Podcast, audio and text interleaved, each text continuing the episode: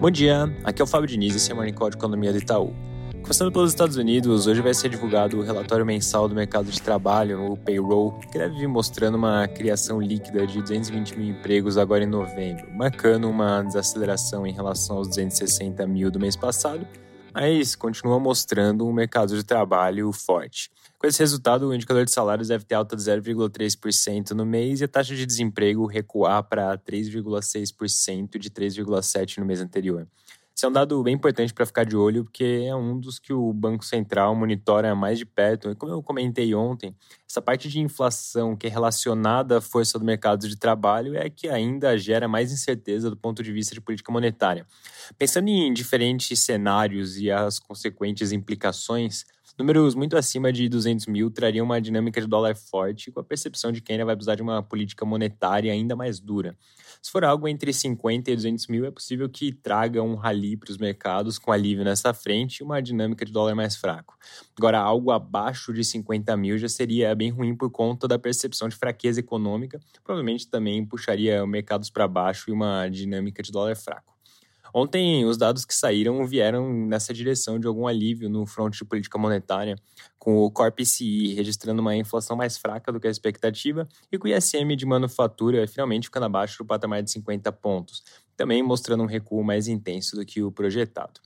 Já passando para o Brasil, a semana vai caminhando para o final sem nada oficial em relação à PEC da transição, mas pelo que os jornais de hoje mencionam, pelo menos as negociações em torno do texto parecem ter avançado. E a ideia é começar uma sessão deliberativa sobre a proposta no Senado na terça-feira e votar na quarta. Lembrando que depois da votação no Senado, o texto ainda vai para a Câmara.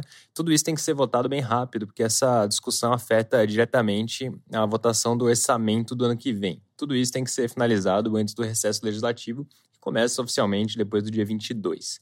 Pelo que vem circulando, a discussão vem caminhando cada vez mais na direção de um waiver menor do que esses 200 bilhões inicialmente solicitados, provavelmente algo mais próximo de 150, e tem alguns jornais que falam que poderia inclusive ficar um pouco abaixo disso, com a duração prevista para dois anos. Último comentário rápido antes de passar para a parte de dados. Ontem, por 6 a 5, o STF deu parecer favorável à tese da revisão da vida toda. Basicamente, o que acontece aqui nessa discussão é que hoje as contribuições previdenciárias realizadas antes de 94 não entram no cálculo da aposentadoria. E com essa votação de ontem, essas contribuições vão poder ser incluídas nessa conta. As estimativas do custo disso são bastante divergentes, mas o número que mais tem circulado, que é da Secretaria da Previdência do Ministério da Economia, é de cerca de 46,4 bilhões em 10 anos.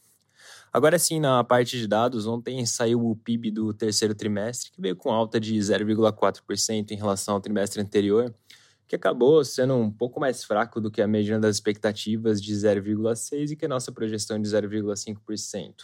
Como esperado, o setor de serviços foi o que mais contribuiu para esse resultado positivo, com alta de 1,1% no período, enquanto a indústria também veio com alta de 0,8%. E na direção oposta, a agro acabou surpreendendo para baixo com queda de 0,9% em relação ao segundo trimestre. Olhando de modo mais amplo, esse dado de ontem vai nessa linha que a gente tem comentado aqui no Morning Call, de que a economia vem desacelerando na segunda metade do ano conforme a renda disponível vem diminuindo, os efeitos da política monetária contracionista aparecem mais claramente. Dito tudo isso, essa divulgação de ontem também trouxe revisões importantes na série do PIB, que por conta de um carrego estatístico mais forte, colocam até um viés de alta para nossa projeção de crescimento para esse ano, que no momento é de 2,8%. Para finalizar, agora às 9 horas o IBGE divulga a produção industrial de outubro, que deve vir com uma leve alta de 0,2% com o segmento de transformação mostrando crescimento, enquanto a parte de indústria extrativa deve vir com queda. É isso por hoje, um bom dia e um bom final de semana.